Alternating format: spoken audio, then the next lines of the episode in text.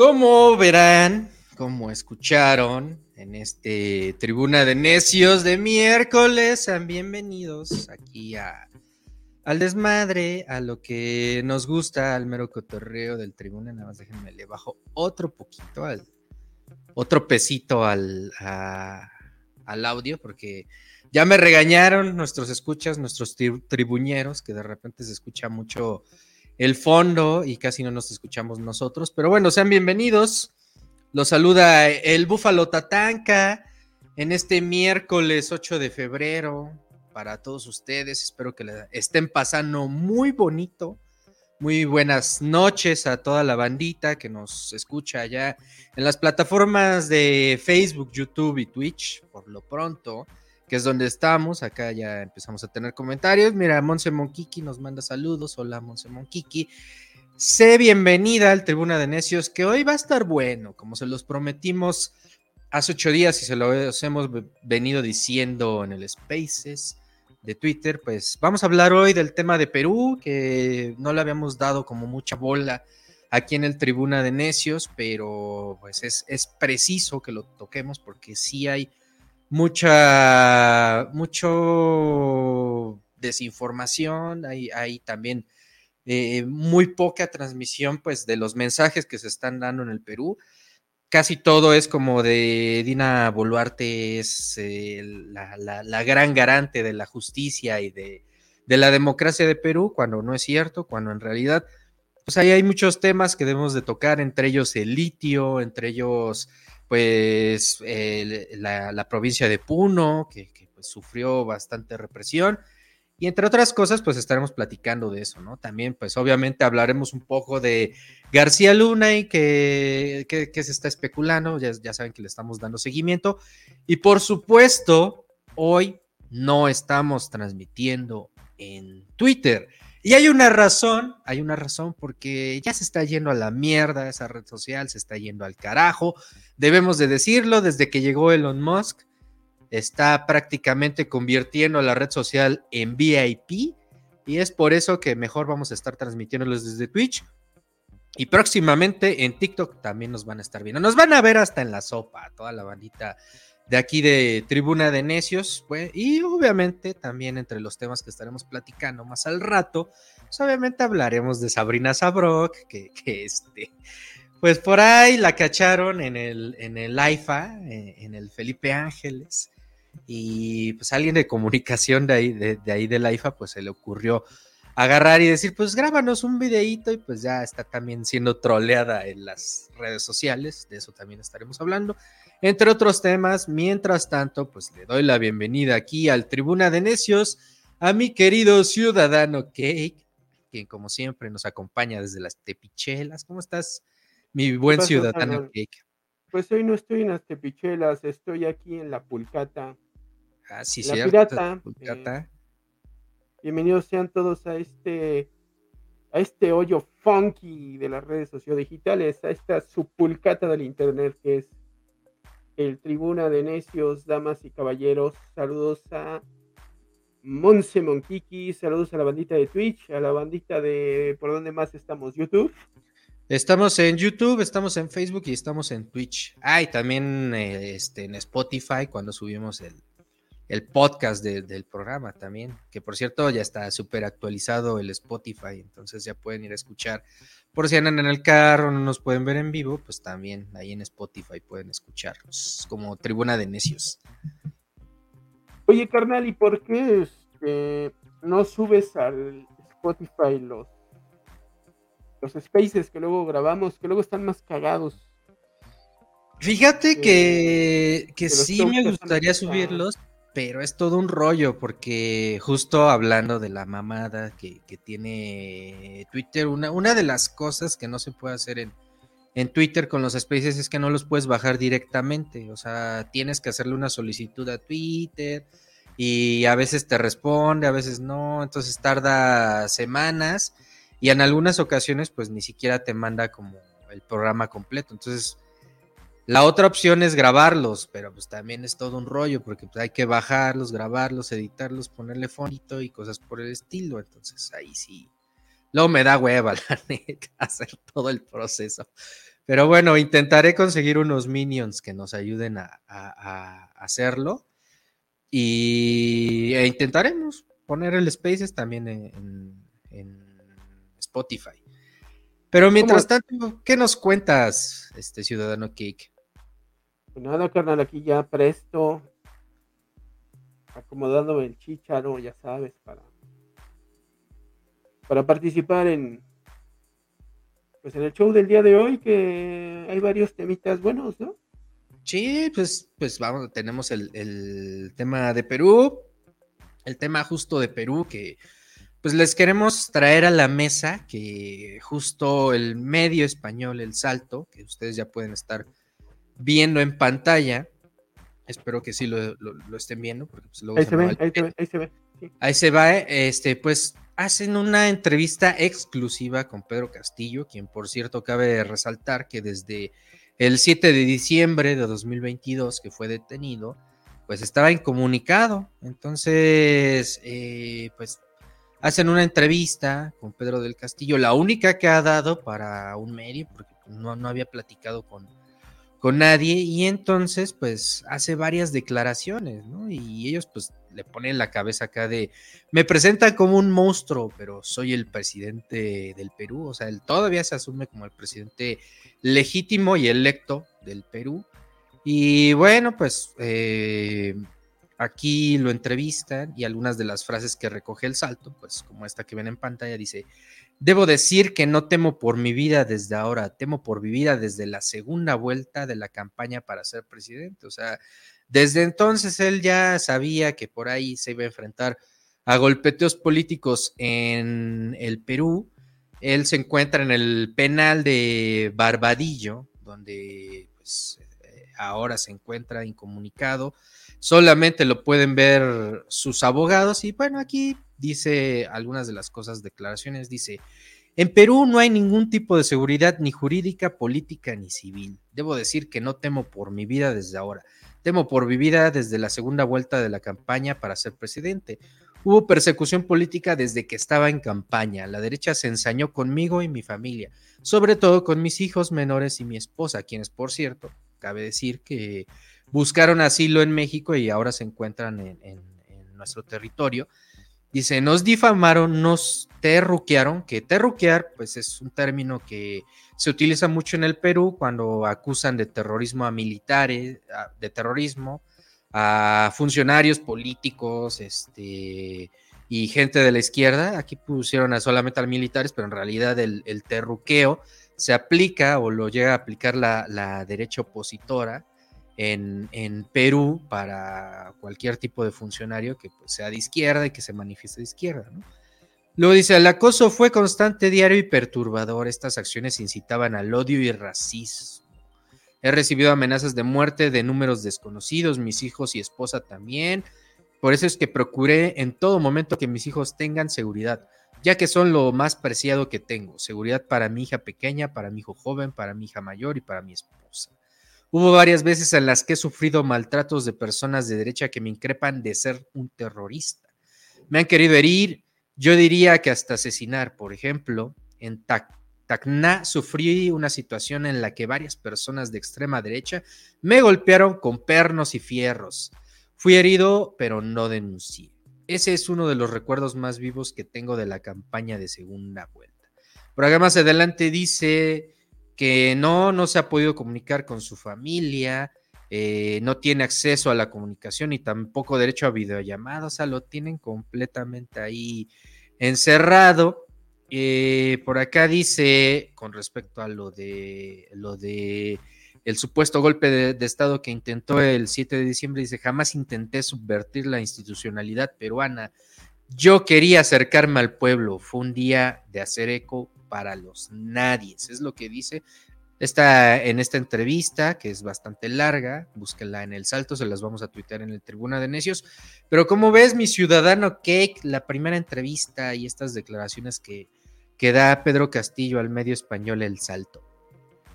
Excelente trabajo, me parece muy atinado lo que dice el presidente democráticamente electo del Perú, vamos a decirlo, Pedro Castillo, quien ahora se encuentra pues encarcelado, se encuentra aislado por los oligarcas peruanos de la derecha peruana, que fueron los que, pues usando tretas de lawfare, basándose en una constitución muy cuestionable que tiene el Perú, que surge a partir de 1993, tras un, un, golpe de Estado que da por ahí Fujimori. Una, una constitución diseñada por la derecha, neoliberal y entreguista en aquel año que es, es, una, es un documento a modo y que parte del pueblo peruano, la mayoría del pueblo peruano está, está exigiendo que, que se reelabore, que se haga un, una asamblea constituyente donde participen los diferentes grupos de, del Perú, de la sociedad peruana, y que la, la presidenta impuesta, la, la dictadora, porque no ha sido elegida democráticamente, Dina Boluarte, se ha negado a que se lleve a cabo esta nueva reelaboración de la Constitución. Me parece un documento muy importante que estás presentando. Y terrible, terrible la situación en el, en el Perú con nuestros hermanos peruanos que están sufriendo pues la represión de, insisto, las oligarquías peruanas y de la Policía Nacional de, de unos, unos verdaderos gorilas que han estado reprimiendo la protesta ciudadana y que pues eh, se contabilizan al menos ya más de 60 muertos, que fue donde yo me quedé, que fue donde yo me quedé, digo, si quieres te comparto pantalla de usuarios peruanos que están subiendo a redes sociales, la forma en que esta, esta dictadura peruana está, está reprimiendo gente, ¿no? Está reprimiendo gente.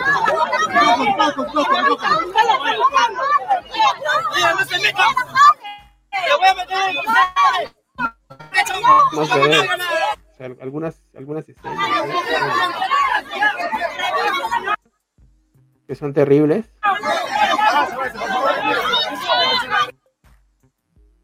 Claro, el internet es oprimiendo gente, pues al pueblito, carnal, a, la gente de las clases más marginales, a los indígenas, a los más más vulnerables levantando la voz, pero hay que decirlo también, ¿eh? el pueblo peruano está, está en lucha. Eso es también lo, lo maravilloso. ¿Cómo ves?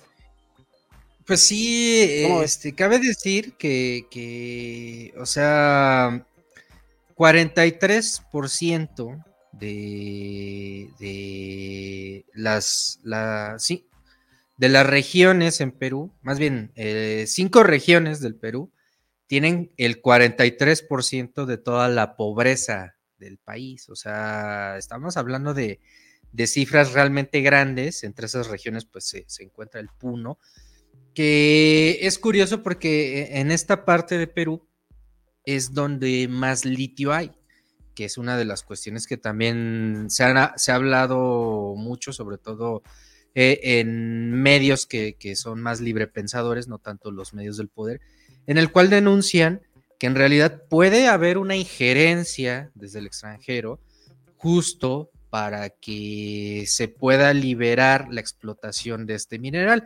Recordemos que pues el, litio se ha tomado pues como el nuevo mineral que, se pretende o que se busca eh, sustituir al petróleo, ¿no? Recordemos que pues, eh, en este momento el litio pues, se ha transformado como en el nuevo objetivo de las transnacionales, ¿no? Y, esta región de Puno es de esas que, tiene mayor cantidad de litio y que ha sido explotado y que también están ahí este, relamiéndose los bigotes, pues empresas brasileñas que están cerca, que recordemos que pues, las empresas brasileñas son, son de las más eh, rapaces que existen en el, lado sur del continente americano.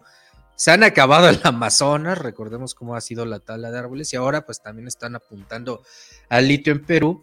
Obviamente pues también las mineras canadienses y, y ahí por ejemplo mucha gente criticaba en su momento al presidente López Obrador cuando, cuando se empeñó en la reforma energética en proteger al litio, ¿no? Porque pues, nosotros íbamos a entrar también a, una situación muy similar por parte de las industrias de que querían venir a explotar este mineral, que pues obviamente sabemos que se utiliza para la fabricación de baterías, y como muchos le están apostando, pues las energías supuestamente limpias, porque pues resulta que hay estudios que han encontrado que pues el litio y los residuos que dejan las baterías de autos y las baterías de, de este material son incluso más contaminantes para el agua que, el mismo petróleo.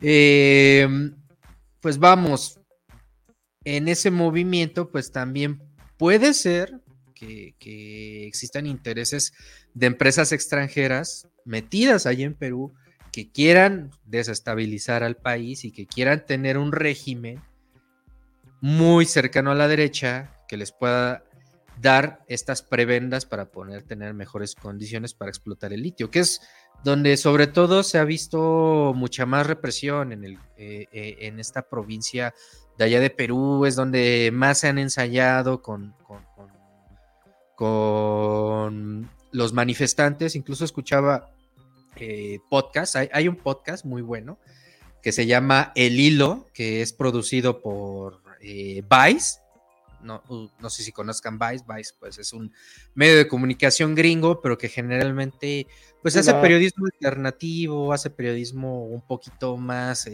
eh, arriesgado.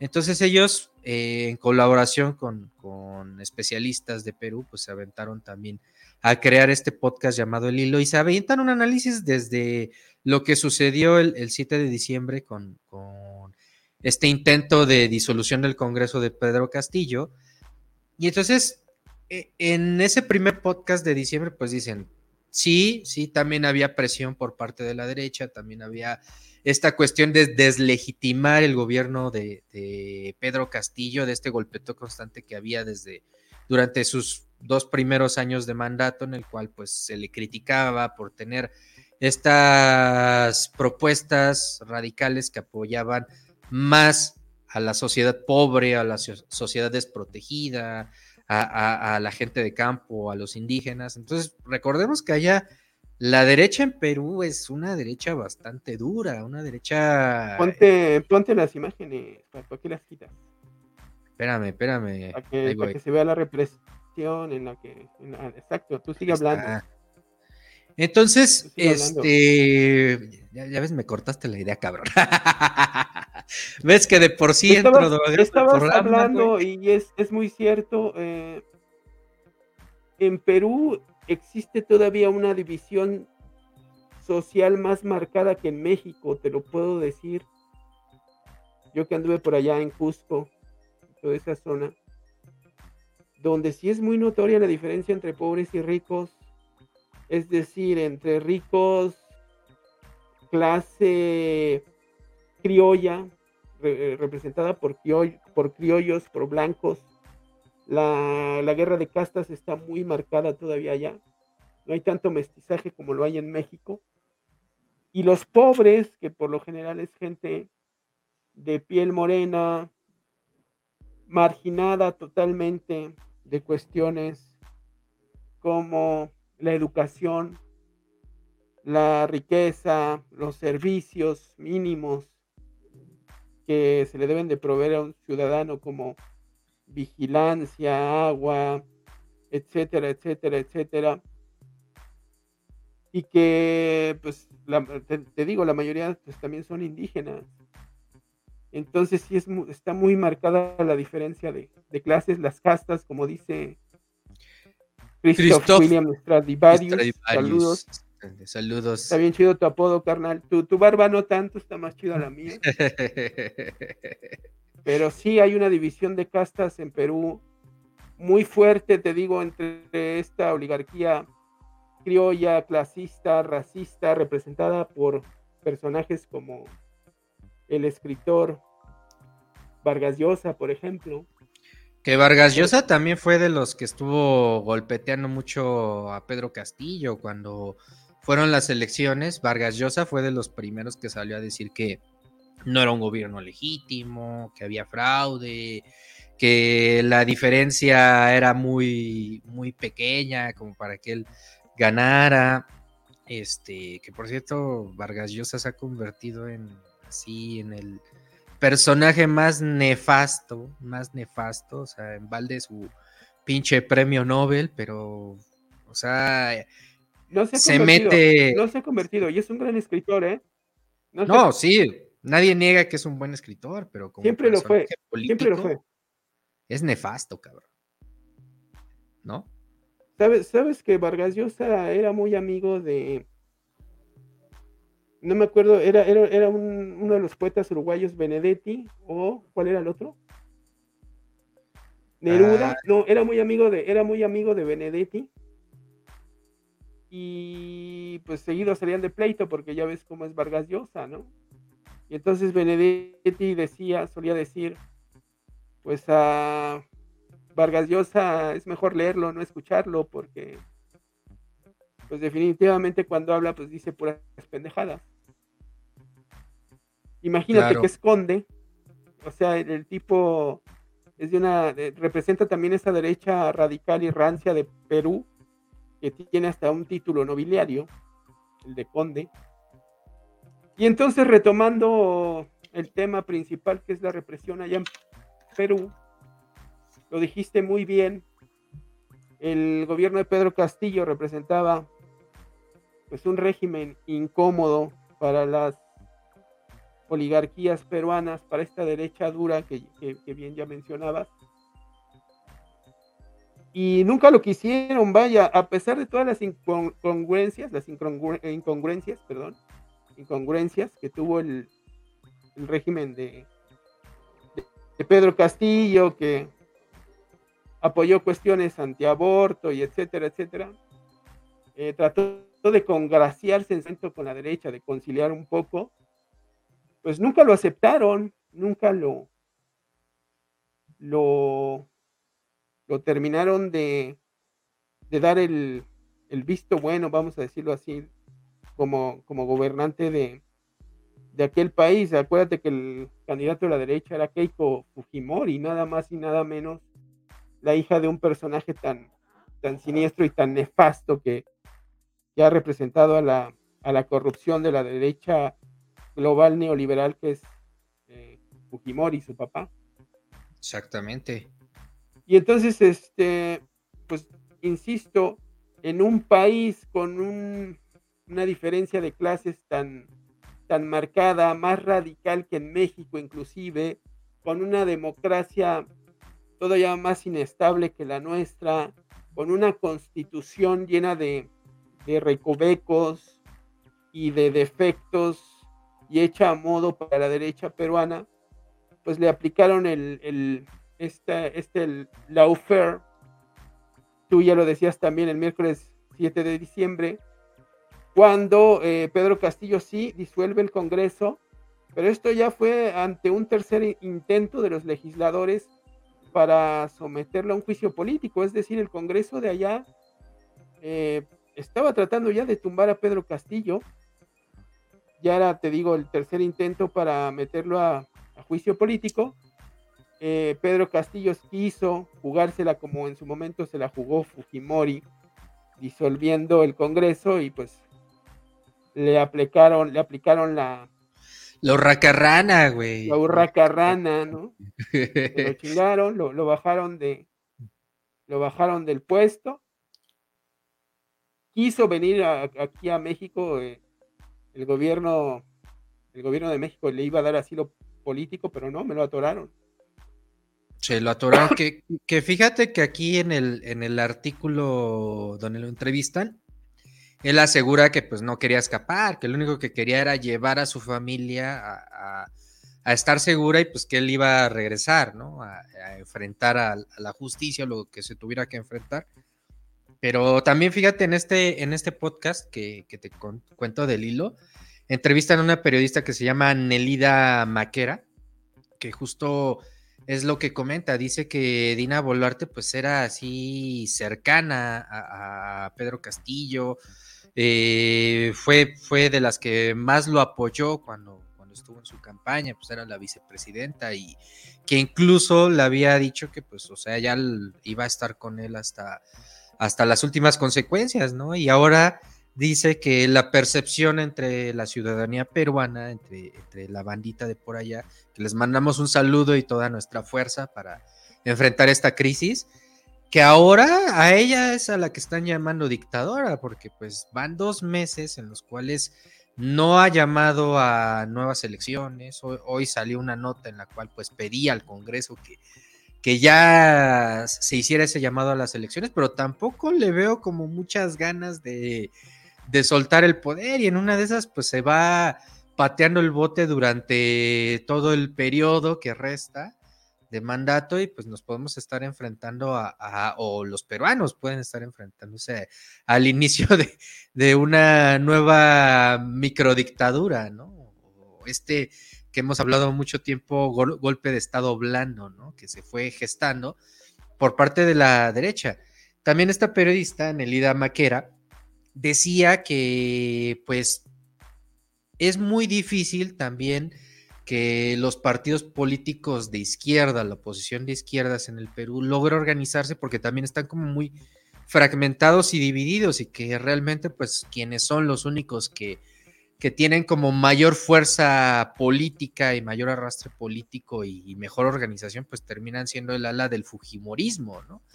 Entonces, no dudemos que, que, estos golpes que se fueron gestando desde el Congreso pues también fueron eh, implementados por, por, el propio Fujimorismo para que, para decir, pues, vean, e, eligieron este cabrón y pues también se quiso implantar como nuevo dictador, ¿no? Ahora lo tenemos en la cárcel y a Dina Boluarte, pues haciéndose la que Dios la, le habla para soltar el poder, ¿no? Entonces, yo siento y, e insisto en que esto tiene que ver también con más intereses relacionados con el litio, o sea, con esos intereses relacionados con el litio y que a final de cuentas, pues quienes pueden estar detrás de ellos, pues ya sabemos, nuestros queridos vecinos del norte, que también ahí le, cómo les encanta meter inestabilidad y, fomentar los golpes de Estado en,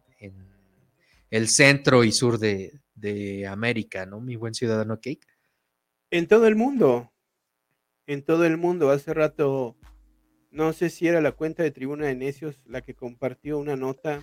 Ah, yo la compartí. Donde un periodista ganador del denuncia, denuncia cómo en Ucrania se, se volaron unos, unos pozos, no, sí, unos pozos petroleros, si no me equivoco. Fue, fue en el, en el mar del norte, cerca de este, el Nord, el Nord Stream 1 y el Nord Stream 2 que los volaron justo los gringos, es lo que supone este periodista. ¿Cómo se llama? Ahorita te digo cómo se llama. Y este periodista asegura que fueron los gringos los que volaron esos. Simon Hirsch es el periodista. ¿De, qué medio es? ¿O es independiente? Eh, él ya es independiente, o sea, él ya publica de forma independiente, pero pues ha trabajado para medios grandes de Estados Unidos. Entonces decías, mi buen ciudadano Cake. Si eso, si eso lo, lo, hacen los gringos en Ucrania, imagínate nosotros, carnal, que somos su patio trasero y después de, vamos a decirlo, décadas como los años 50, 60, 70, 80, en la que Estados Unidos estuvo apoyando golpes militares terribles, muy sangrientos en casi todo Sudamérica, en países como Uruguay, Argentina, Brasil y otros más de la región, pues llega esta nueva modalidad que se les llama eh, los golpes suaves, como bien ya los has mencionado. No es que pues este término se lo haya sacado ahí cualquiera de la manga, en realidad existe un libro realizado por un intelectual orgánico de los propios gringos que se llama, bueno, se, suele llamar, no se llama así, pero le llaman el manual de Sharp. Sharp es, es este intelectual que realiza en los años 90 una serie de propuestas y pasos para, llaman ellos, salvar las democracias en otras partes del mundo. Ya sabes que cuando los gringos eh, se asumen como policía del mundo y hablan de salvar democracias, en realidad lo que hacen es tumbar regímenes que son contrarios a sus intereses.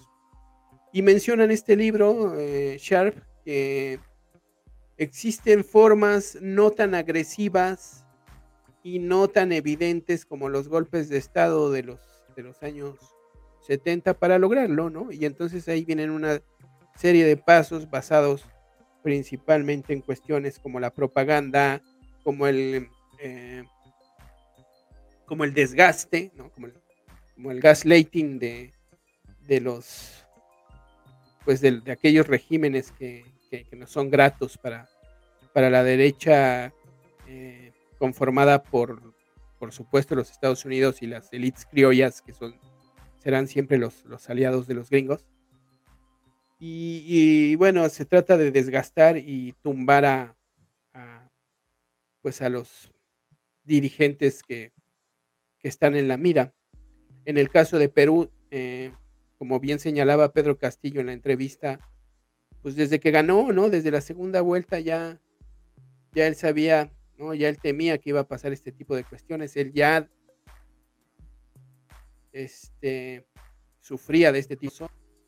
y bueno, pues 17 meses después de que llega la presidencia, con esta estrategia de lawfare también, lo acusan, lo acusan de, de ¿cómo le llamaron? Eh, no es falta de moral, pero eh, es algo como falta de autoridad moral, la, la, razón por lo que por lo que lo bajan de la presidencia. Cuando los que están reprimiendo y matando gente ahorita en el Perú son Dilma Boluarte, que ya, ya, este, pues va para... Ya se volvió loca, güey, se volvió ya loca. Se volvió loca, ya va para los 60 muertos, ya está igual que, que Yanina Añez en, en Bolivia, ¿te acuerdas? Aquella usurpadora que, tumbó a, Evo Morales. Y está pasando exactamente lo mismo en Perú, ¿no? Pero como bien decías, también es un país muy polarizado precisamente por, esas, por estas estrategias como la la propaganda y la guerra sucia de la derecha, estos golpes blandos. Y al igual que en México, también hay mucho derechoso de mierda que compra los discursos oligárquicos. Esto, esto de llamar terracos, ¿no? De llamar, pero no solo eso, sino también los discursos clasistas en los que llaman eh, negros, serranos, terracos, indios, pues al pueblo peruano que está sufriendo este, este terrible embate. Y hace unos días veía yo también un, un tuit del ministro de Perú, del, ministro del, ministerio, del Ministerio de Gobierno de Perú, donde difunden un correo para perseguir el terrorismo en redes sociales de todos aquellos usuarios estén denunciando lo que está pasando en el Perú. O sea, de terror, de miedo, la represión eh, no solamente es en las calles, sino también ya la extendieron a, al terreno de las redes sociodigitales. Es algo completamente eh, antidemocrático. Y te digo, a Pedro Castillo lo, lo acusaban de insolvencia moral o algo así cuando los que están matando gente ahorita en las calles, los que están reprimiendo y los que están recurriendo a las prácticas más antidemocráticas que pueden existir son Dina Boluarte y la derecha oligárquica perla. Y fíjate, muy en línea con, lo que decíamos aquí, dice en la entrevista. Sí, soy víctima de un complot. Lo ha organizado principalmente la derecha peruana que sirve a intereses de la derecha internacional. Los grupos neoliberales e imperialistas tienen y han usado toda su maquinaria de poder económico y político. Entre esto se encuentra la prensa peruana, que responde también a esos intereses. Soy el presidente rural, maestro y campesino no me querían en el gobierno nunca y fui elegido por el popular, por el pueblo en elección popular.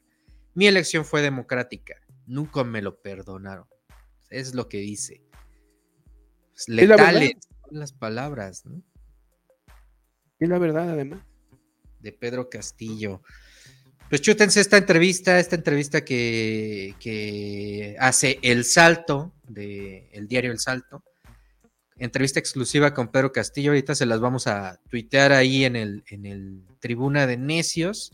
De insolvencia moral. Insolvencia moral es, eh, digamos, el causal por el que quitan a Pedro Castillo de la presidencia del Perú cuando estos canallas, Dina Boluarte y todas las oligarcas fascistas del Perú, están haciendo una represión brutal y están asesinando a decenas de ciudadanos del Perú. Pero así es la doble moral de la derecha. Y claro, pues por supuesto que están los recursos, los recursos naturales del Perú y los recursos energéticos, sobre todo como, como el litio detrás de toda esta farsa. Como bien lo dice Christoph William Stradivarius. Hacen falta baterías para los Tesla, papá. Hacen falta baterías para los Tesla. Y sí, mandamos saludos a Christoph William Stradivarius, a Monse Monkiki. Y aprovecho para comentarles que pues mándenos sus comentarios por el Facebook, mándenos sus comentarios por YouTube y por el Twitch en arroba tribuna de necios. Ahí nos pueden también hacer preguntas. Por si tienen alguna duda igual o pues ahí, aquí se las podemos ir resolviendo. También para eso estamos aquí, para servirles. O sugerencias, si de repente quieren que hablemos de un tema, porque para que no sea tan monopolizado este pedo, pues mándenos sus sugerencias ahí a, arroba tribuna de necios, también por Twitter. Sobre todo, este, para conocer qué temas quieren que hablemos, O sea, la otra vez un cuate me decía, no, pues aviéntense un, un especial del metro y de toda la crisis que tiene. Entonces, si quieren, pues manden su mensajito y, y escríbanos, interactúen y pues ya nos aventamos ahí un análisis pacheco como, como los que solemos hacer aquí en el Tribuna de Necios, porque pues este es periodismo al Chile, periodismo sin respeto por los poderosos. Entonces, pues aquí estamos platicando de esto. ¿Algo más con lo que quiera cerrar ya el tema de, de Perú, mi querido ciudadano que para ya pasarnos a cosas pues, más relajadas, ¿no? Sí, sí, bueno, es que es terrible, digo. ¿Qué puede uno decir ante una, una situación tan terrible como la que está sufriendo el, el pueblo peruano? Yo solo quisiera cerrar, pues diciéndole a la bandita que no le dejen de dar seguimiento al tema. Recomiendo que sigan, por ejemplo, cuentas como la de Elmer Ayala, arroba Elmer Ayala-PE, que está ahorita en pantalla, que es uno de esos ciudadanos peruanos que están eh, pues en la protesta, en la protesta eh, ciudadana, que están eh, tratando de oponer resistencia, son parte de estas resistencias sociales que existen ante la represión, pero sobre todo ante los planes y las imposiciones de la derecha global, ¿no? Estas, estas resistencias que solo, solamente se pueden dar desde el sur, desde países como Perú, desde países como el nuestro, África, Marruecos, etcétera, etcétera, etcétera. Síganlo porque eh, también saca muy buenos, muy buenos podcasts donde eh, pues no solamente es él, no, es que solamente él se lo esté sacando de la manga, sino que pues, muchos, muchos, insisto, muchos, muchos ciudadanos peruanos están compartiendo sus experiencias. Mira, aquí está el Twitter del Ministerio del Interior de Perú, el cual en este tweet del 6 de febrero del 2023 lanza este, este comunicado. A ver qué dice, ciudadano, qué dice el comunicado a grandes rasgos. Eh, bueno, este no es donde prohíben lo de las redes sociales, pero aquí están, están acusando de terrorismo, de apología, entre, sí, sí es el de las redes sociales, mira. Delito, imagínate, lo voy a leer, comunicado de acuerdo con una reciente modificación innovativa, el delito de apología del terrorismo en redes sociales está contemplado en el artículo 316A del Código Penal y es sancionado con una pena privativa de la libertad de entre 8 y 15 años. Es decir, entre 8 y 15 años de cárcel para todos aquellos peruanos que estén en redes sociales subiendo videos, mensajes o simplemente ejerciendo la crítica a la terrible represión que el gobierno impuesto, esta dictadura impuesta de Dina Boluarte, está ejerciendo de manera de facto, de manera facciosa, fascista, un poder de una presidenta que nadie eligió y que está reprimiendo ciudadanos en este momento. Y ahora la represión ya no solamente se extendió en todas las calles del Perú, sino también al terreno de las redes sociodigitales. De terror, de terror, y los Estados Unidos y la OEA y Almagro. Pues Sobre todo el culero de Almagro, que nada más. Pinche culero de, de Almagro Huevos al pinche Almagro culero. Huevos, pinche Almagro. Saludos, saludos a los Yankees. Ojete. También. Pues así, así el pedo, así el pedo en Perú. Les mandamos también mucha vibra, este, abrazos a toda la comunidad peruana aquí en México, eh, a todas sus familias que también están allá en Perú, a los hermanitos peruanos, la neta, este, estamos con ustedes, estamos, los abrazamos desde acá y, si alguno de ustedes de pura casualidad nos escucha por allá o, nos ven en Tribuna de Necios, pues también mándenos un audio, un videíto y acá lo ponemos. Ya saben que aquí también es periodismo libre.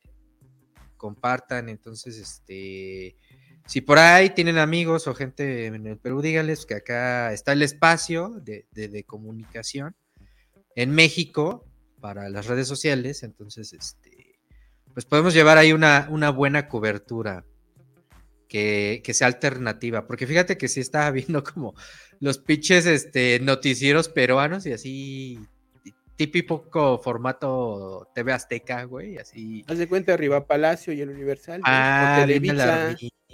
exactamente. Televisa con sus con su video que sacó contra Laida Sansores. Que ya salió uno de ah, los implicados, ya salió uno de los implicados ahí en el video a decir que ese esa grabación no es de, de la gestión de, de Laida, sino del propio Alejandro Moreno. Ah, mira, mira.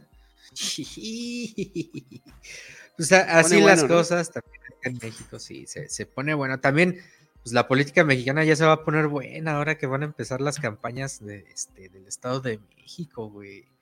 Fíjate, güey, que cambiando ya de tema, así de rápido, este, estaba escuchando el otro día con Ciro a la profesora Delfina, güey y no mames, parece que ya le metieron acá este varo a, su asesor de imagen, güey. Porque ya la escuchas hablar ya más fluida, más seria. Este, ya trae los, los temas bien amarrados, güey. O sea, sí va con todo. Ya es una delfina. Ya es una delfina VIP, deslactosada. Ya le quitaron todo el barrio, güey. Le quitaron todo Ya es una delfina, este, millennial hipster. No, sí, y sus niveles de aprobación ahorita están, están cabrones, o sea, sí he estado platicando con, con compañeros fuentes de ahí, del Estado de México, y hace un par de meses, hace seis meses, decían, no, pues, todo aquí está tranquilo, este, el PRI va a seguir y ya están empezando a sentir, este, pasos en la azotea, ¿eh? ya, ya empieza a haber movimiento dentro de, el Estado de México, sobre todo de, de personal que pues, ha trabajado toda la vida ahí y que ha votado por el PRI, que dicen, ay, como que Alejandra del Moral no pega tanto, ¿no? Entonces, pues ya estaremos viendo cómo, se dan las elecciones en el Estado de México.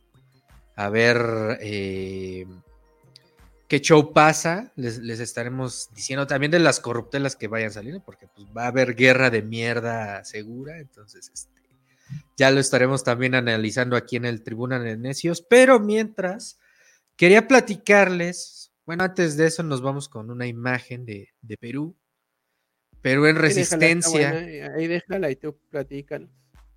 No, pues ya, ya. Ahí están, este mira, las, las, estas, las cholitas, las famosas cholitas que. Que, que andan. Pues son, son como las Marías de acá de México. Con banderas, ¿no? Mientras los simios de la Policía Peruana Nacional, la Policía Nacional del Perú, armados hasta los dientes, ¿no? Los ojetes, reprimiendo a a los más vulnerables. Mira, mira, esta, esta imagen es terrible. Apenas, apenas lo vi el video, pero ve a estos gorilas. Yo creo que esta imagen representa muy bien lo que está pasando en el Perú. La pinche oligarquía, güey. Hijos de su mal dormir. Ah, que chinguen a su a su mal padre. Chinguen a su culo, culeros. Sí, no, no. Que no, moneticemos, me vale madre. Ah, no monetizamos. Mira, mira, mira, Mira, pinches ojetes, hijos del Chile. Pues ahí va, Represión. Pinches mierdas. Terrible, terrible. Ve nada más, ve nada más, carnal, lo que está pasando. No, terrible, terrible. Nada, nada. Pues nos despedimos del Perú. Abracitos a todos en Perú. Nada que, pues, platiquemos de qué ¿Qué chingos está pasando en Twitter, cabrón? Hoy, hoy todo el día la gente estuvo preguntando ahí en redes sociales que Twitter down, que, que salieron mensajes en los cuales pues tú ya de repente querías tuitear algo y te aparecía que en él, que ni madres, que ya habías este, rebasado tus, tus límites de, de, de tweets del día. Entonces eh, desde el lunes pasado veníamos platicándolo aquí en el, en el Tribuna de Necios y, e incluso el buen Indio Verde, que, lo saludamos al Indio Verde. Este, mira, estos, güey, estos mensajes empezaron a aparecer en, Twitter. Límite alcanzado, no puedes seguir a más personas en este momento. Pero eso siempre, ¿eh? Eso siempre. Esto aparece siempre, pero apareció otro que, de, que había. Límite de tweets alcanzado. Límite de tweets alcanzado. Exactamente. Entonces, ah, le mando un saludo al Indio Verde porque justo me hizo un parote, porque ya me pasó unos contactos para hacer mi, reportaje. Le mando abrazotes. Entonces, este, próximamente les estaremos trayendo un reportaje del Tribuna de Necios. Eh, entonces, pues de repente, pues pinche Twitter ya está valiendo verga desde que lo agarró Elon Musk, la neta. ¿Cómo, cómo ves, mi buen? Yo siempre lo dije. Yo siempre lo dije, desde que se dio la noticia de que Musk iba a ser el nuevo dueño de Twitter, dije, no, va a valer madre. Va a valer verga. Y tal cual, ¿eh? Tal cual. Eh, como sabemos, Elon Musk es un pendejo junior multimillonario que siempre ha vendido la historia del men self-man ¿no? Del, self-made man, del self-made man, del, del güey. Haz de cuenta un Salinas Pliego cualquiera, el güey que te viene con el choro, que es muy rico y que te viene con el choro de que él a sí mismo hizo a su se hizo solo formado cuando no no es un, cuando sus padres eran unos pinches millonarios de cuando sus padres eran traficantes de diamantes de esos güeyes tanto dolor y tanto han sangrado al pueblo a los pueblos de África de Sudáfrica eh, con con esto de pues la producción y la venta de, diamantes. Y es un junior sete de mierda, con un pensamiento de ultraderecha, es llamado eh, neoconservador, pertenece a este grupo de neoconservadores de derecha, cercano a gente nefasta también como este, Bannon, ¿no? Como Steve Bannon, como Donald Trump, y tiene la misma ideología. Eh, uno de sus últimos caprichos, bueno, hay que decirlo, es el dueño de Tesla. Y esto nos conecta con el tema del Perú. Eh, Elon Musk es este imbécil que dijo que, pues, por el litio valía la pena todo hasta la invasión de un país, ¿no? Y es lo que estamos viendo precisamente con Perú. Y esa es la, la mentalidad de Musk, este plutócrata que finalmente doblegó a Twitter después de amenazarlo varias veces con que iba a detener la compra si no combatían a los bots o si no le, si no le mencionaban cuántos bots había exactamente en esta red social. Al final los doblega, se hace de las acciones eh, mayoritarias de Twitter y desde que ha entrado ha sido un santo desmadre como CEO. Han habido muchos cambios en el algoritmo de la interfaz, ¿no? Eh, que es de lo que se ha venido quejando toda la bandita. Lo comentábamos el lunes. Ahora resulta que ya no puedes ver lo que ponen tus, tus contactos ni la gente que sigues. Porque eh, este nuevo algoritmo que le habían implementado estaba diseñado para que veas precisamente las, las cuentas que, que no sigues o que no te interesan ¿Y por qué hizo esto Elon Musk? Porque es una cuestión de marketing. Todo esto es eh, una cuestión de capitalismo voraz, de maximización de ganancias, en el que pues, se diseñó así para que veamos las marcas de las cuentas y los productos de las cuentas que no seguimos. Y entonces ahora se le está dando más visibilidad a lo que no nos interesa y a lo que siempre hemos estado siguiendo. Y de ahí para el real, ¿no? Yo te lo digo yo que me dedico también a hacer web scrapping o a estarle rascando los datos. Eh, hay algo llamado la API de Twitter, como hay la API de Facebook o de YouTube, que son las aplicaciones de interfaz que los que nos dedicamos al análisis de redes sociodigitales utilizamos para eh, registrarnos y bajar de manera legal datos de Twitter para hacer estudios, en mi caso académicos, y ya e, era algo gratuito. Eh, Twitter ha sido una de las plataformas más analizadas precisamente por eso, porque podrías, podías bajar y obtener los datos gratis. Y resulta que ya hace poco se anunció que van a cobrar, ¿no? Si a esto le aunamos que siguen los cambios en la plataforma, ahora ya hay dos timelines, es decir, dos líneas de tiempo o dos muros, como se diría en Facebook, de flujos de información, donde por un lado, pues vemos las cuentas que Twitter nos quiere promocionar y por el otro lado vemos las cuentas de nuestros usuarios, las que habíamos dejado de visibilizar, lo cual a mí me parece un desmadre, me parece una pendejada, ¿no? Si de por sí te apendeja y te, te de repente me, atrapa, ¿no? Estar este, con un solo timeline, imagínate con dos. Y a todo esto, a, toda esta serie de cambios y de cuestiones raras en, lo, en los que se ha convertido Twitter, pues también está lo del Twitter Blue, que ya está funcionando en países como España, que no es otra cosa más que pues el que tenga para pagar por su palomita azul, eh, pues va a tener su palomita azul y una serie de prestaciones, vamos a decirlo así, VIP, como el hecho de que puedas editar tus tweets, pero por supuesto como el hecho de que tengas mucha más eh, visibilidad. Esto me, me parece completamente absurdo y estúpido porque no hace más que el acentuar la división social en una plataforma como Twitter que si por algo se caracterizaba, pues es que era más o menos democrática porque tú de repente podías eh, pues dialogar o ponerte un poco a increpar a políticos, a figuras de la farándula, a deportistas, es decir, a todas aquellas figuras que en el terreno de la realidad pues sería imposible contactarlos o que leyeran tus mensajes o que, o, que supieran lo que piensas, al menos en Twitter así, así, era, ¿no?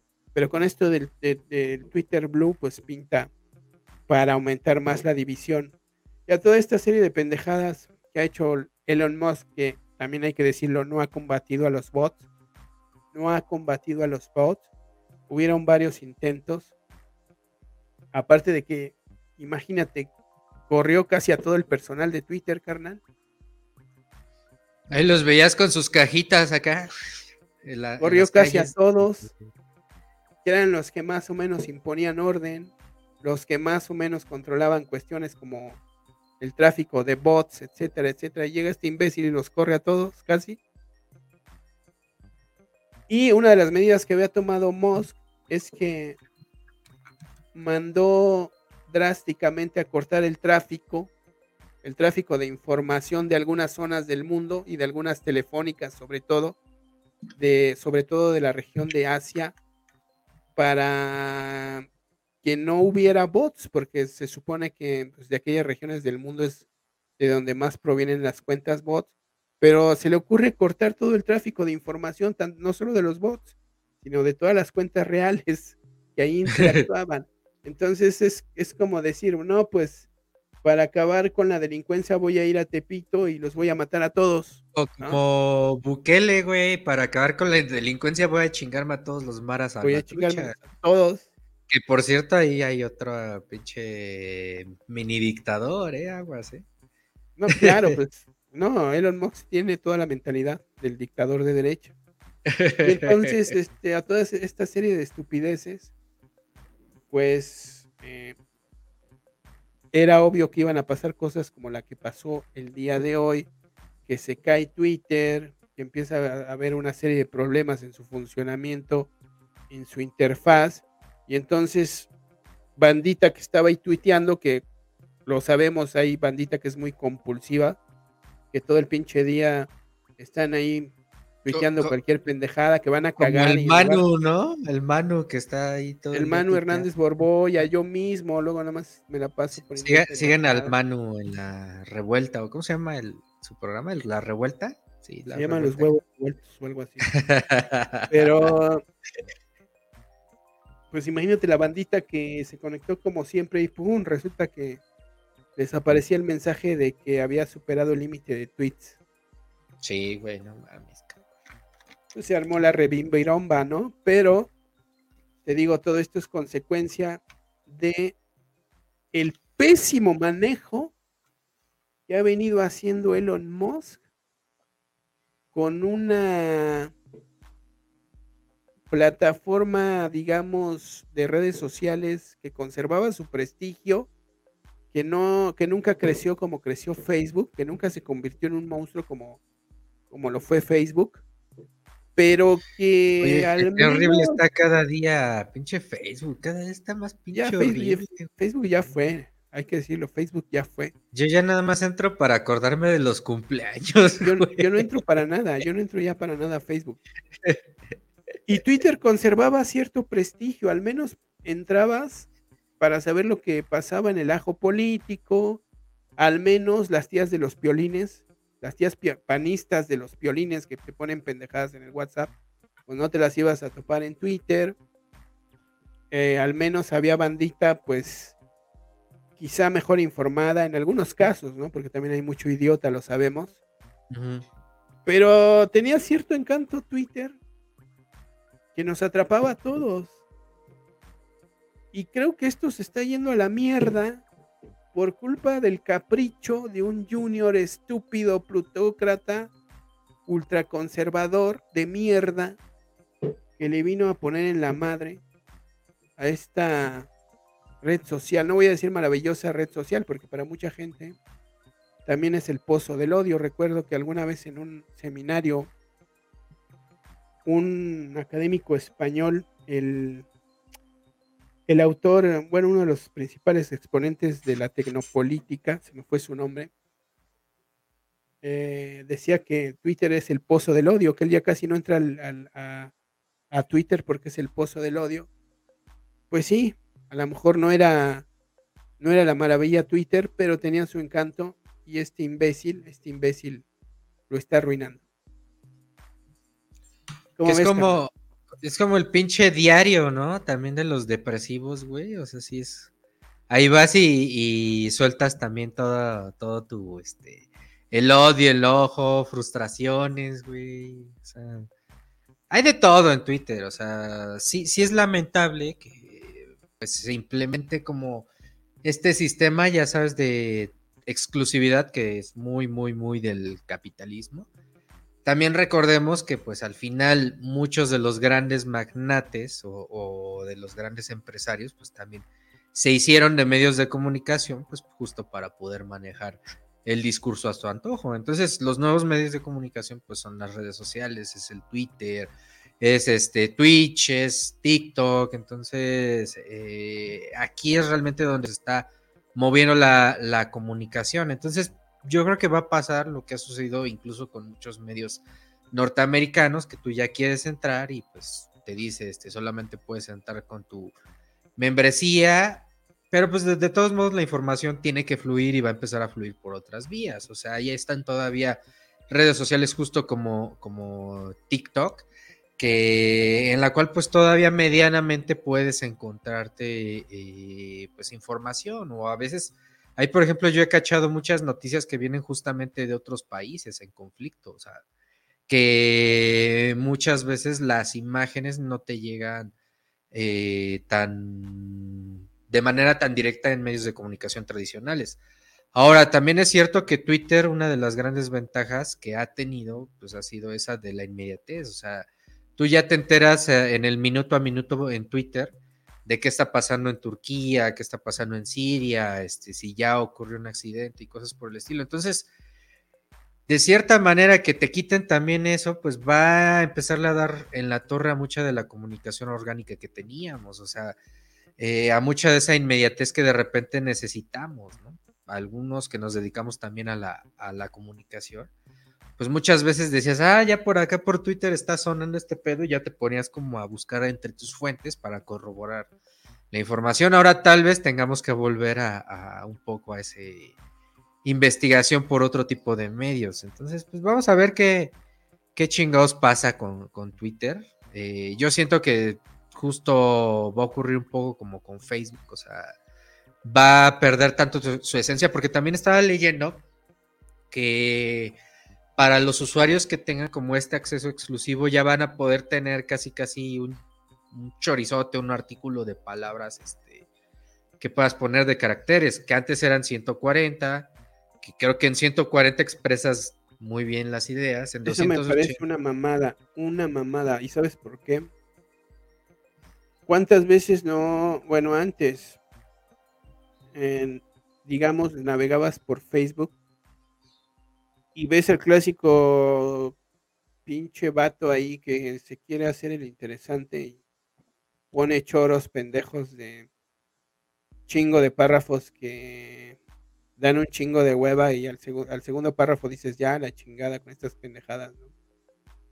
Que Facebook es muy mucho así, ¿no? Es muy muy el exhibir el pues el narcisismo, ¿no? El desdoblar todo el narcisismo pendejo de muchísimos y muchísimos opinólogos, lo cual en Twitter, pues esto de los 280 caracteres lo contenía muy bien, pero también era un filtro porque no toda la gente, no todos los usuarios tienen la capacidad de redacción, pero también de síntesis de ideas y de sinapsis, sobre todo, para expresar pensamientos e ideas en 280 caracteres. Y eso era un enorme, un enorme filtro y una de las principales razones por las cuales eh, Twitter no se había enchinchado. Es decir, no veías a las tías de los piolines por acá o al pinche Godín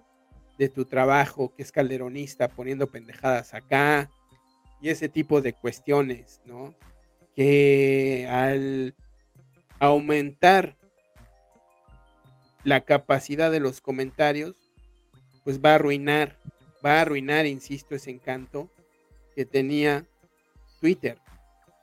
Sí, ese es algo por lo cual nos quedamos en Twitter, o sea, la, lanzar tweets chidos, este, implementarlos en, en, en putiza y viralizar. Ahora, pues va a estar dominado por quien tenga la lana para pagar su, su membresía a Twitter para, editar, sus tweets. Que al final, pues, o sea, este, va a haber quien sí, sí lo vaya a tener que aceptar. O sea, lo decíamos el lunes, de todos modos, pues si va a seguir algún tipo de conversación ahí, pues vamos a tener que, que implementar algunas medidas, ¿no? Para, para poder seguir en esa conversación. Pero yo soy de los que cree que mejor hay que ir mudarnos a otras plataformas como a Twitch, como a este TikTok. Ahí creo que podemos encontrar un, buen lugar para aterrizar y para, para este, tener este tipo de información. Pero bueno, de eso estaremos platicándoles, le estaremos dando seguimiento a, lo que pasa con Twitter. En, en, nuestras redes, en arroba tribuna de necios, ya saben, ahí Mientras no se muera Twitter, pues ahí seguimos como arroba tribuna de necios. Acuérdense. lo que decíamos el lunes, ya para concluir, perdón. Sí, sí, sí. Lo que está pasando con Twitter es que se está proxenetizando demasiado. Lo está proxenetizando demasiado el pendejo de Elon Musk. Pero nadie se va a ir, no nos vamos a ir, vamos a seguir aquí. Y al menos en el corto plazo y en el mediano plazo, aquí vamos a seguir. Exacto. Aparte tenemos que consentir a nuestra bandita de los spaces, de los lunes, que, que de repente todavía se conecta a las 8 pm, aunque ya, ya me dijo el indio verde, ya me dijo, no, no, no, ya mejor vámonos a, TikTok, allá está más libre la cosa. Entonces, este, ya iremos implementando algunas medidas ahí alternas para que no se pierdan del, del Tribuna de Necios. Mientras tanto, vamos con comentarios. Dice Monse Monquiqui que ella le puso exceso de seguidos al día y pues ella sigue uno nuevo al mes, o sea, casi no sigue gente. Luego dice, en Facebook haces cartas de amor y crecimiento espiritual. sí, cierto. En Twitter te limitas a me dolió en el alma. Saludos cordiales. Órale. Sopas, Monse pues, pues, ya, que no te duela, tú, tú sé feliz y vive la vida. Vive la vida, Monse Monkiki. Hay mucho universo por explorar. A ver, Hay mucho machín.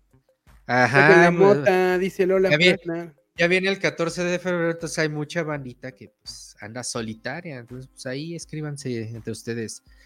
Dice Olaf Ragnar, saquen la mota a huevo. Pues ya, ¿no? Nos dice William Stradivarius, Delfina la Fina. Delfina la Fina. Exactamente, y también nos dice... a la, a la profesora Delfina, la candidata por Morena a la gubernatura del Estado de México. Acá dice también el William Stradivarius. Hacen falta baterías para los Tesla, pues sí. Por lo del Perú. Por lo del Perú, exactamente. Bueno, ya con qué nos vamos despidiendo. Pues comentabas algo de la IFA y de no sé, Sabrina, no sé qué ah, verga. Sabrina Sabrok. A ver, ¿quién es Sabrina Sabrok, güey? Para empezar. Espérate, ahí te, vamos a poner el videito, porque tenemos el, el videito en el tribuna. Esto lo tuiteó eh, la cuenta oficial de, de la IFA, este video. Eso era del mame, ¿no, carnal? Se encontraron a Sabrina Sabrok ahí comiendo con su galán. Entonces, este. ¿Quién es Sabrina Sabrok para empezar? Bueno, pues vamos a poner primero el video, güey. Hola, hola, ¿qué tal? Qué sorpresa que nos estén visitando aquí en el aeropuerto. Muchísimas gracias por su elección. ¿Con quién, con quién tenemos el gusto? Bueno, soy Sabrina Sabro, eh, venimos del Estado de México, él es mi esposo y la verdad siempre elegimos este aeropuerto porque nos encanta. Ya habíamos venido. Sí, ya habíamos venido. En serio, cuéntenos, ¿cómo fue su primera experiencia? Bueno, a mí me encantó, o sea, se ve bien moderno, o sea, aparte está calentito, o sea, tiene aire, ¿no? Acondicionado. Eh, me gustan todos los baños, o sea, todo, todo, todo lo que es así lo del aeropuerto, sí, me encantó. Por eso siempre que viajamos lo elegimos. ¿A dónde fue tu primer viaje? Eh, fue a Monterrey, ¿no? Sí, Monterrey. Sí. ¿Y qué tal la experiencia del Pues pasajero? muy bien, muy bien, la verdad, muy bien. Y ahora que repiten esta, se- esta segunda ocasión, ¿a dónde viajan? Ahora vamos a Guadalajara y bueno, yo me voy a operar allá a Guadalajara y elegí este aeropuerto. ¿Más? No más. Perfecto. Por último, ¿qué consejo les daría a todas las personas que nos observan y sobre todo, bueno, que puedan tener la recomendación de un artista? ¿Qué consejo sobre el aeropuerto? Claro, claro. Pues que el aeropuerto está muy lindo, que a veces eh, han salido, yo sé que han salido noticias malas en- en- sobre el aeropuerto y nada que ver, o sea, no sé de dónde sacan todo eso, si es para perjudicar o qué, pero la verdad, o sea, el aeropuerto está muy moderno y aparte, bueno, hay poquita gente, entonces está bueno porque uno se siente cómodo, ¿no? Puede llegar a, a- a la hora justa, que no hay problema y nada, me encantó, me encantó. Sí, vengan con tiempo para que lo conozcan, está lindo. Muchísimas gracias y que Pues ahí estuvo, ahí estuvo Sabrina Sabro. Ya, ya la ubico. Sí, sí, es esta, es esta señora. ¿Y, y el otro güey quién es? ¿Su esposo o Es su esposo. sexual? ¿O su esclavo sexual? Yo creo más que- o menos, más o menos, por ahí va el pedo. Por Me ahí va el imaginé como que lo pasea con una cadena por las calles, ¿no? Y el güey con un Pues crillete sí, en el güey, cuello. Sí, güey, pues Sabrina Y Sabro. entonces de repente cuando a Sabrina se le antoja como que lo, lo hinca, ¿no? Ah, pues ahí lo dice en el, ahí lo dice en el tweet, ¿no? Eh, ¿Te acuerdas del exorcismo de Sabrina Sabrok, güey? No, Lámeme la, lámeme la pachocha. la- ¿Cómo? ¿Estuvo exorcizada también? Sí, güey, fue un supuesto exorcismo, güey. A ver, déjame ver. si- Ah, y por e- ahí decía eso de lámeme la panocha. Sí, mira, déjame lo pongo. ¿Qué quieres de ella? ¿Qué quieres de ella? Lámame la panocha, puta. ¿Qué quieres de ella? Madres, A ver, ahí va de esa no me la sabía.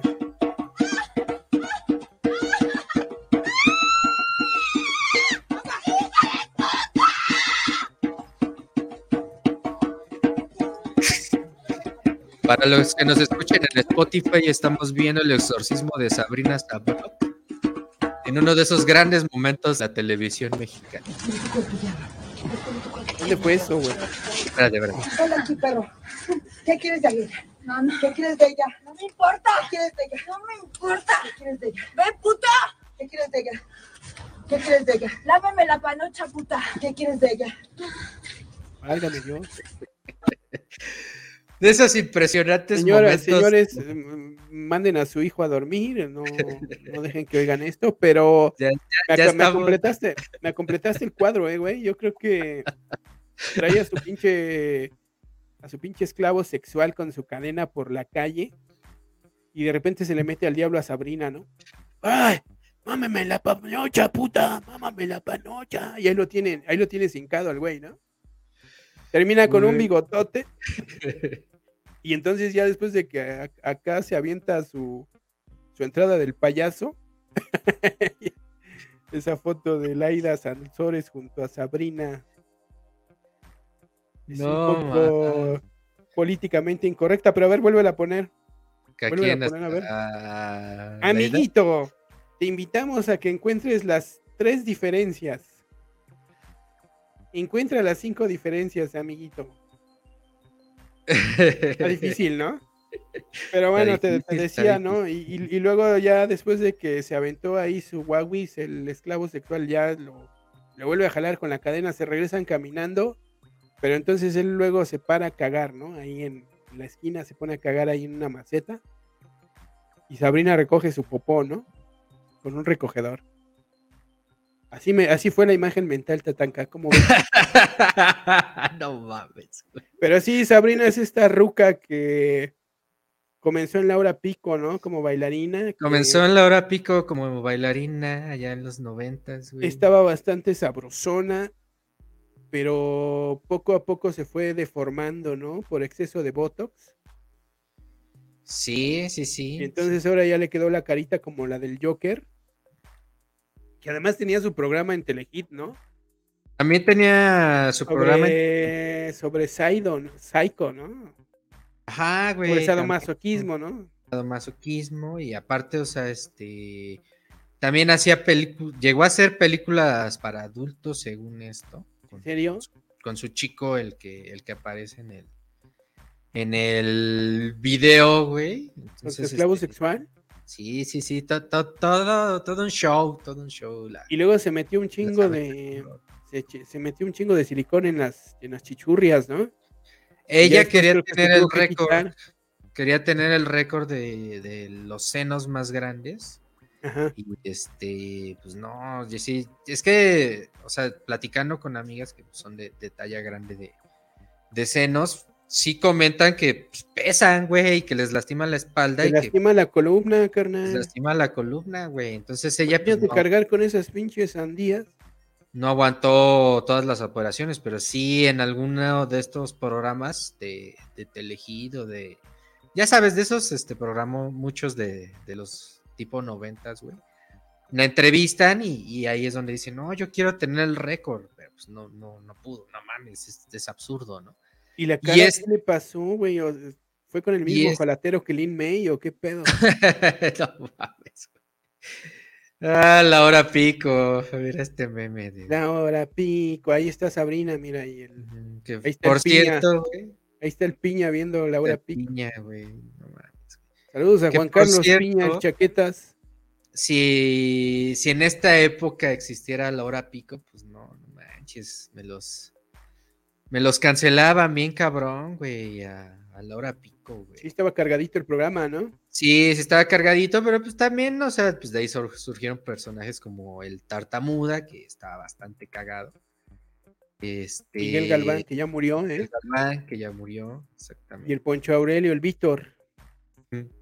Eh, pues, ¿qué te diré? De esos personajes de Televisa que viven de denigrar la imagen del pobre, ¿no?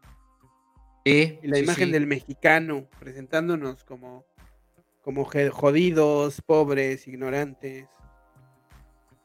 Que es como nos ven las pues las elites que poseen los medios de comunicación y así es como ellos nos ven y son las representaciones sociales que construyen de sus audiencias a quienes se dirigen. Es decirles, mira, así de feo y de pendejo estás. ¿Cómo ves? No, pues es, ese tipo de humor que pues ya era el humor de los tíos y pues ya en estos tiempos está muy cabrón, ya ahora... Mucho humor de viejo lesbiano. De que ya no encaja con el día de hoy. Aquel güey que te diga, no, Polo Polo era lo máximo, no, pues fácilmente te das cuenta de que es un viejo lesbiano, porque ese tipo de... Bueno, era, porque pues ya, ya falleció hace unos días. No, no, pero el que te diga que Polo Polo era lo máximo, ah, ya, ya, ya. te das cuenta de la clase de viejo lesbiano que es, ¿no? Con ese tipo de comentarios. Pues era maestro del albur, pero pues ya, o sea, ya, es un humor que... No, pero yo me refiero a sus seguidores, o sea, los, los admiradores de Polo Polo, pues puro viejo lesbiano nada más, carnal. Pues sí, exactamente, güey.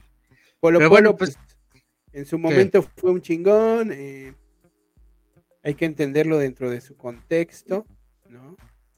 Nunca fui su fan, pero bueno. Sé que tenía mucha habilidad para los chistes, ¿no? Y para el albur, también para el albur. Este, pues ya vámonos, ¿no? Ciudadano Cake. Vámonos este, a la chingada, ya, ya, ya. a ver gatos, eh, ratones, ya. Ya es hora de ir a descansar, este. Ya, llevamos de aquí hora y media, güey. ¿Qué recomiendo? Mira, Apenas vi la serie de 1899, no la había yo visto, es del año pasado, de los creadores de Dark. Se me hizo de lo mejorcito, de lo mejor que he visto en Netflix, a la altura de Dark, por supuesto. Pero, ¿qué crees que se canceló después de la primera temporada? y es que parece que no reunió las cifras. Recuerda que todo esto se basa en cifras, en números de espectadores que debió de haber tenido la primera semana.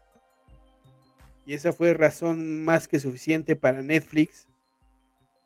Para que quitaran esta maravillosa serie que daba para más, pero se las recomiendo si no la han visto. Vean 1899, es una lástima que la hayan cancelado y que en cambio mantengan otras estupideces ahí como la Casa de las Flores, que tuvo no sé cuántas temporadas, y otras guarradas que luego ponen ahí.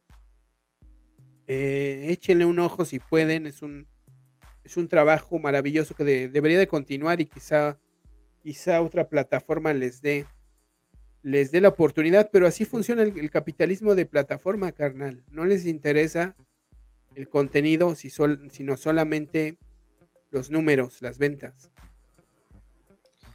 En efecto, en efecto, mi buen este ciudadano Cake, esa es una de las alternativas. Y por cierto, pues yo les quería, para que no digan que nada más este, este, nada más estamos chingando a Vargas Llosa. Lance la fiesta del chivo.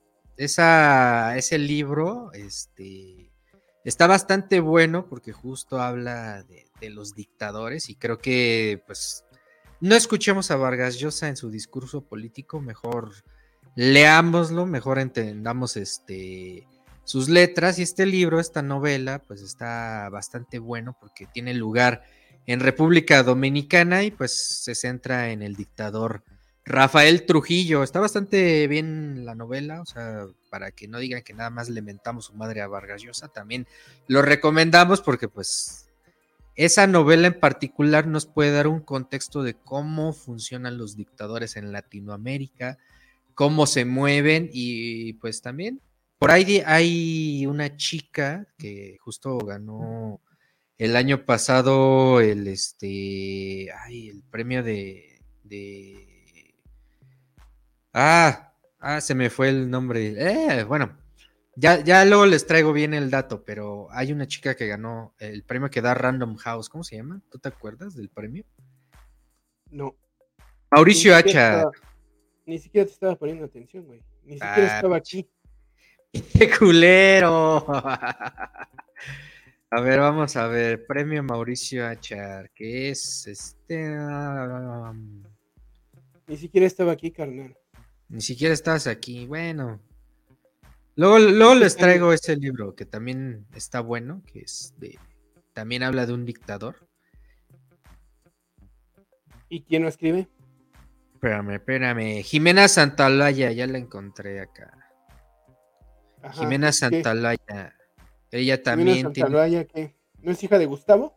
No, no, no, no, no, no, no, no. Ella ganó en el 2021 por un, por un libro que justo también habla de, de la dictadura. Entonces, este se llama Muerte de un Nahual.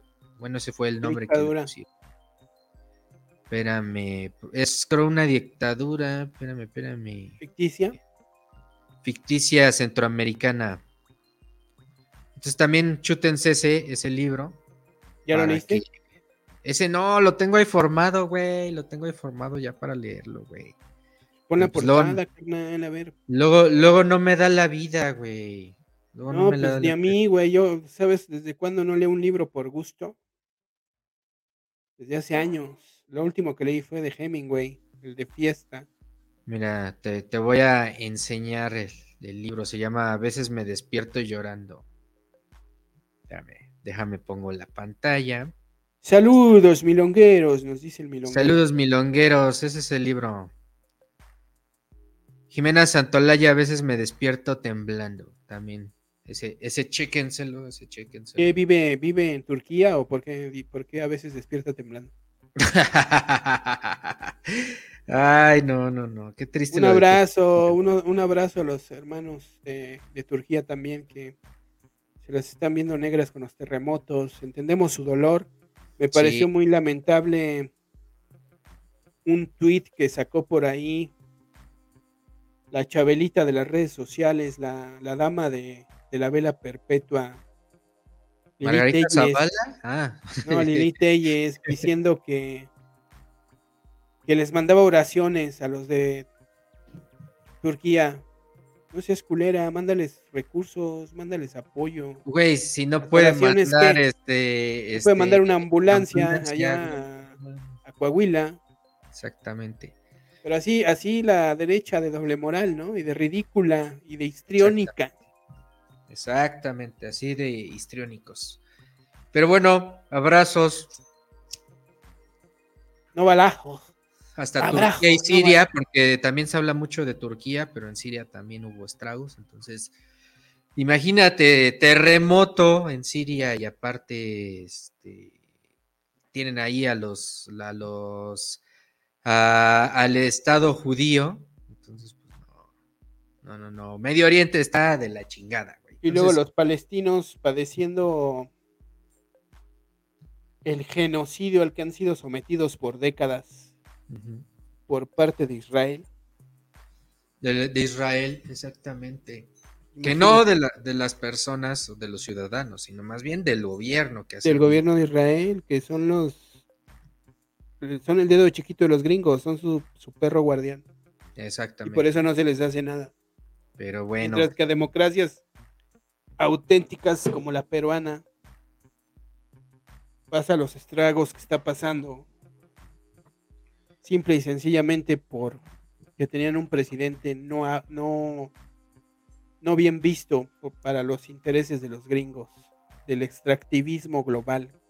Exactamente. Pues ahí está. Encabezado por los gringos. Pues que chinguen a su madre Joe Biden. Este, vámonos.